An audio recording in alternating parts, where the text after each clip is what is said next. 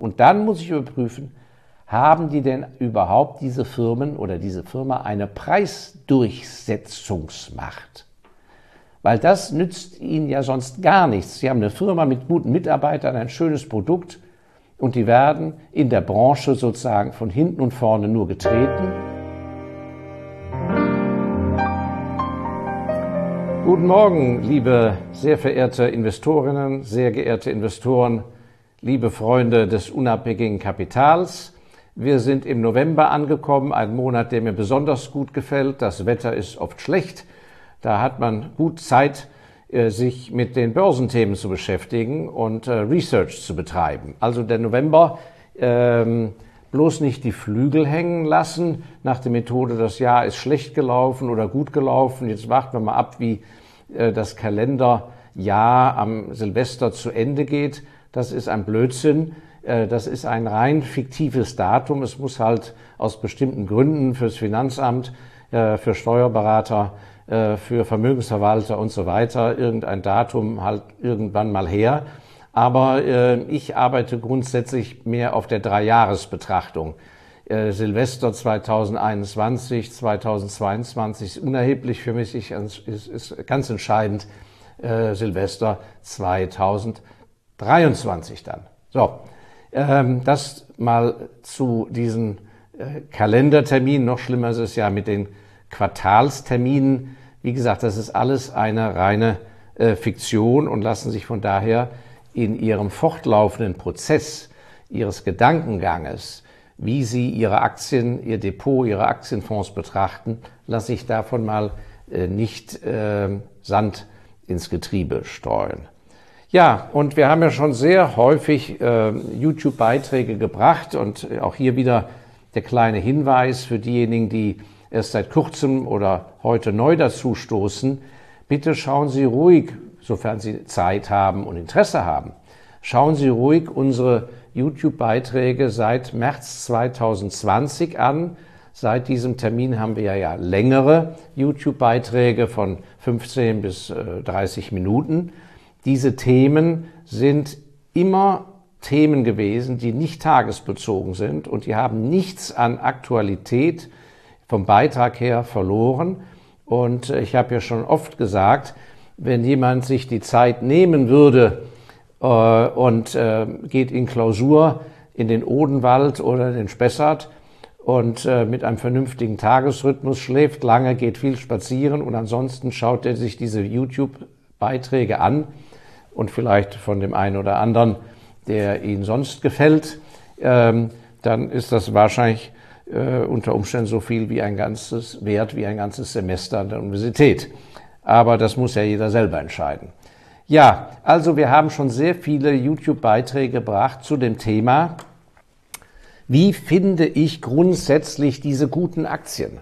Ja, weil darauf setze ich ja seit über 20 Jahren die erstklassigen Aktien und es ist eben immer wieder wichtig, auf dieses Thema zu kommen, weil es so viele Ansätze gibt, wie man dieses Thema lösen kann oder wie man eben da tatsächlich ganz besonders gute Sachen finden kann.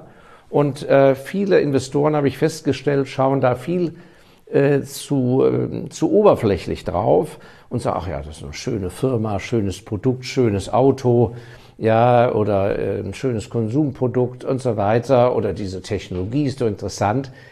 Aber man muss das meiner Ansicht nach viel analytischer angehen und da würde ich gerne ein, zwei Gedanken heute mit Ihnen teilen, wenn es Ihnen recht ist.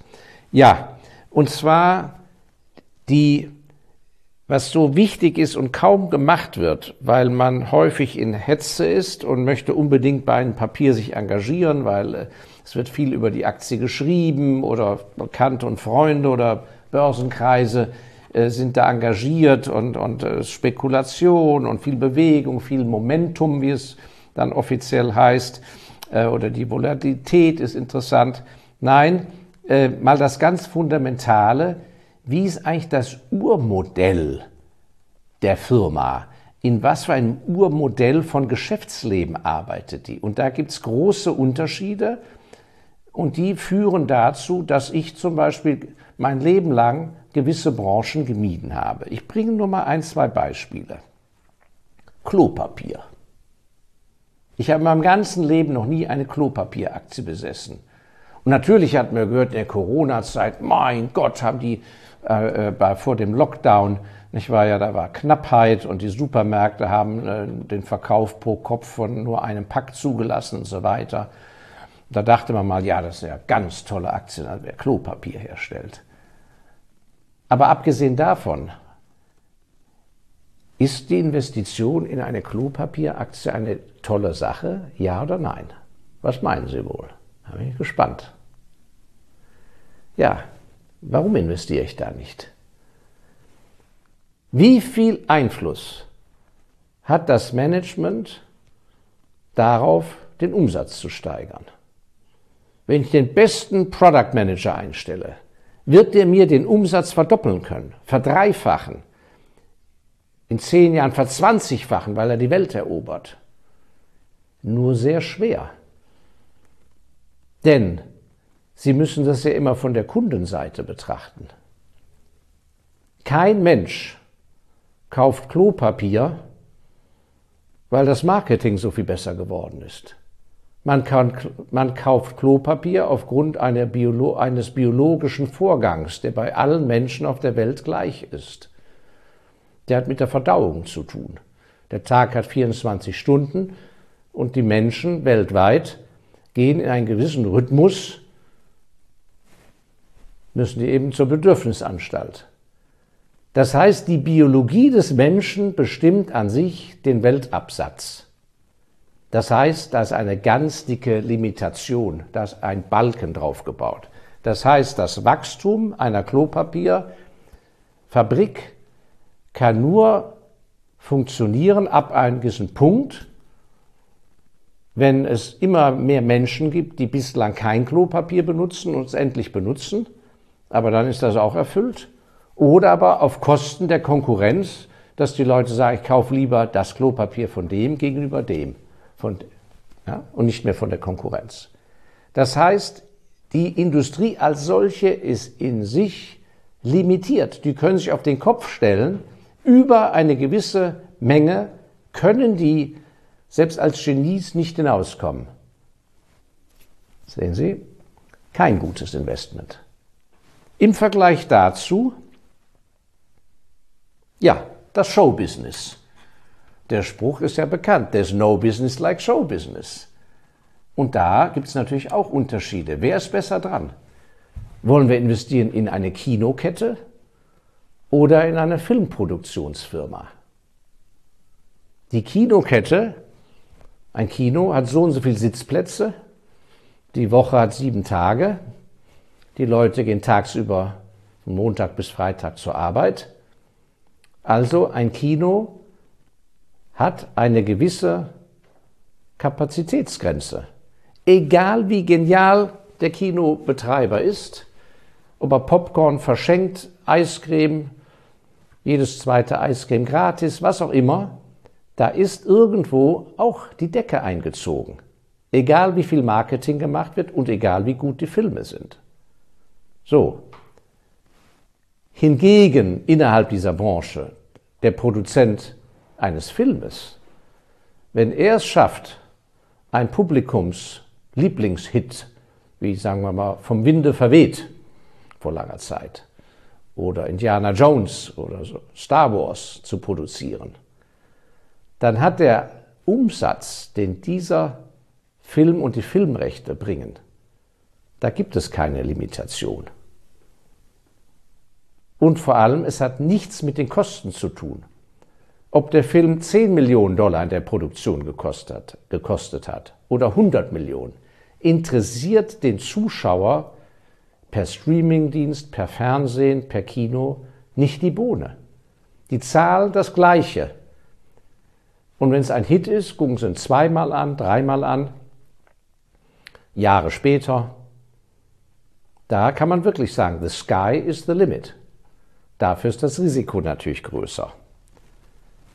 Dann gibt es ein anderes Beispiel, die Rüstungsindustrie.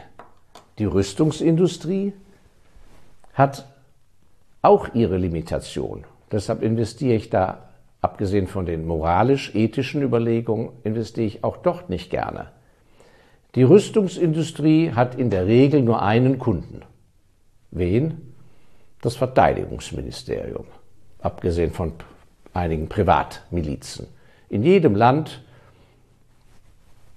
das Verteidigungsministerium oder früher hat man es richtigerweise das Kriegsministerium benannt oder eben bei einer Diktatur der Diktator. Und die Abrechnungsmethoden, das weiß ich noch aus meiner Zeit mit Guy Weiser Pratt, als wir die Firma Rheinmetall attackierten an der Börse und in der Branche uns viel umtun mussten. Da war ich sehr überrascht.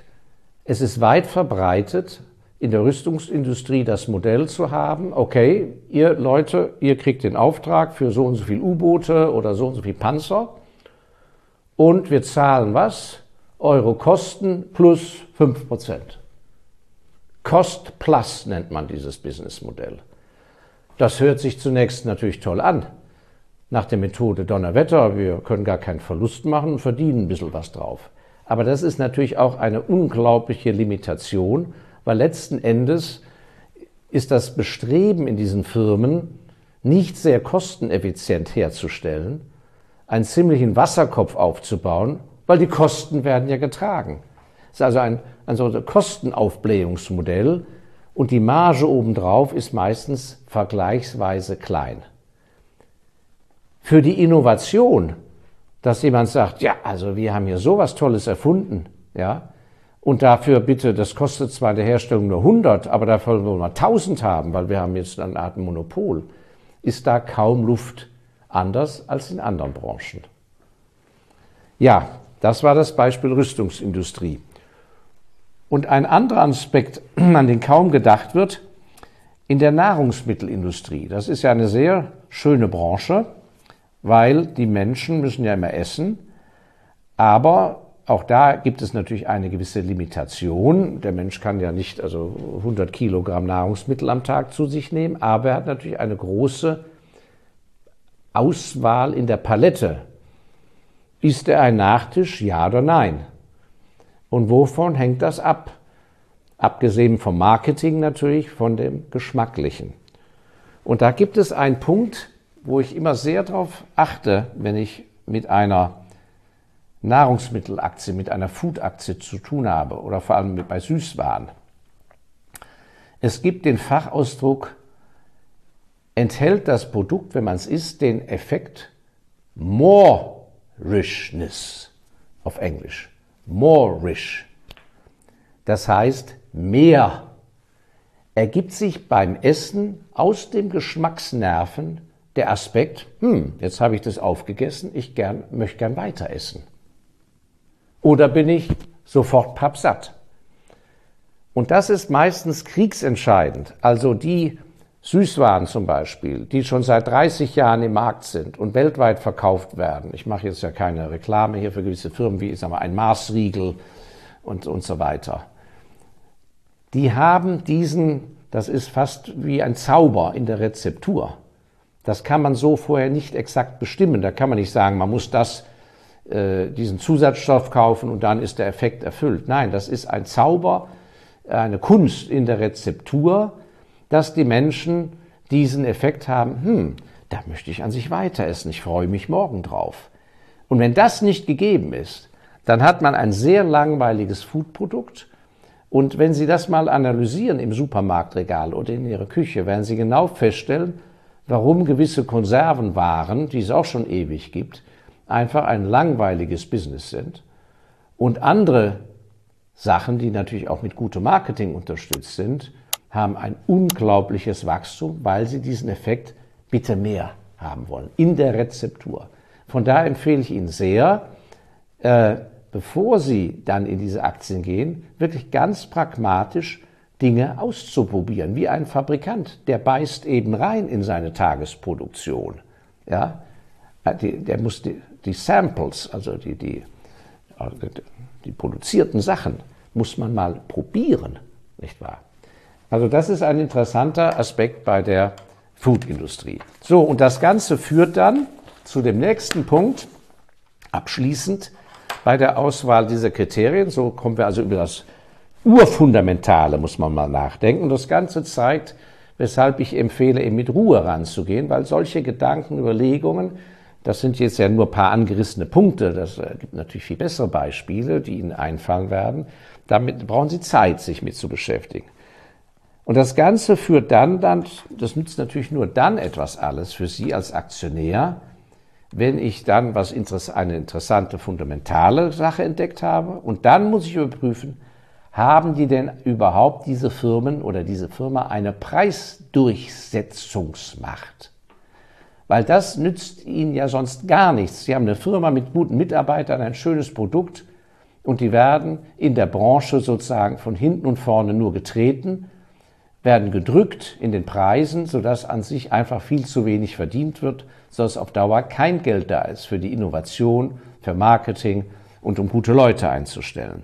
Und mich interessieren nur Firmen, die eine Preisdurchsetzungsmacht haben. Und eine meiner Lieblingsbranchen ist was da? Die Hersteller von Duftstoffen und Aromen. Aromen gehen in Nahrungsmittel, alles was etwas nach schmecken muss, auch Zahnpasta und solche Dinge. Und Duftstoffe gehen in Seife, Waschmittel, Aftershave äh, oder Toilette und so weiter. Und da gibt es auf der Welt nur fünf große Hersteller und haben die Preisdurchsetzungsmacht? Ja, denn es sind die Inhaber und die Kreateure der Rezepturen, die bei den Firmen immer gleich sein müssen. Und zwar mit großer Freude habe ich das neulich gelesen. Das ist jetzt keine Kaufempfehlung und keine Verkaufsempfehlung. Ich mache hier ja keine Anlageberatung. Aber dass eine Aktienposition, die wir in unserem ME-Fonds Special Values seit zig Jahren haben, nämlich der Marktführer in dieser Branche, Givaudan aus Genf, der hat sogar in den Verträgen erstmal der langfristige Lieferverträge, so dass er gesicherten Absatz hat, weil der Kunde, der die Zahnpasta herstellt, die muss ja immer gleich schmecken, die Zahnpasta. Givaudan ist so stark, die Konkurrenten wahrscheinlich auch, die anderen vier, dass sie in ihren Verträgen einbauen können, okay, wir liefern euch den, das, die Aromenstoffe zum Preis von so und so viel und wenn wir an den Rohstoffmärkten bei unseren Ingredienzien, wenn wir da äh, Preiserhöhungen haben, werden die automatisch auf euch weiter durchgewälzt. Wunderbar. Das heißt, die Preiserhöhungen am Weltmarkt für Rohstoffe werden einfach äh, zusammengerechnet, addiert und kommen auf den Preis drauf. Der Kunde kann überhaupt nicht meckern und gar nichts. Das ist eine sagenhafte Sache, die meisten anderen Branchen haben das Problem, die Preise stehen fest. Im Supermarkt kennt man den Preis zum Beispiel ja von Konsumartikeln. In der Zwischenzeit werden die Rohstoffe teurer, in letzter Zeit ja ganz extrem. Ja, dann hat die Firma erstmal das Nachsehen. Dann muss erstmal die neue Verhandlungsrunde kommen. Dann muss man sich gegenüber dem Einkäufer durchsetzen und versuchen, den Preis durchzuboxen. Und wenn man Pech hat, macht der Konkurrent das nicht, der äh, sozusagen äh, verzichtet auf eine Marge und nimmt einem von daher Absatz und Umsatz ab. Also ein sagenhafter Aspekt. Und dann ein nächster Punkt, ein anderes Beispiel. Auch hier wieder keine Kauf- und Verkaufsempfehlung. Es gibt nur ganz wenig Hersteller, die ein sehr gutes Produkt herstellen, nämlich Hörgeräte, Implantate für die armen Menschen, die schon als Kinder gehörlos oder schwer beschädigt im Hörvorgang zur Welt kommen oder wo es die Menschen äh, mit einer schweren Hörschädigung ereilt. Und worüber sich die, diese Branche mag ich, weil die tun ein gutes Werk. Das heißt, da gibt es nicht ein Hörgerät außen, sondern es wird einoperiert. Und jetzt kommen wir zum entscheidenden Punkt. Das ist natürlich ein fantastisches Business. Warum?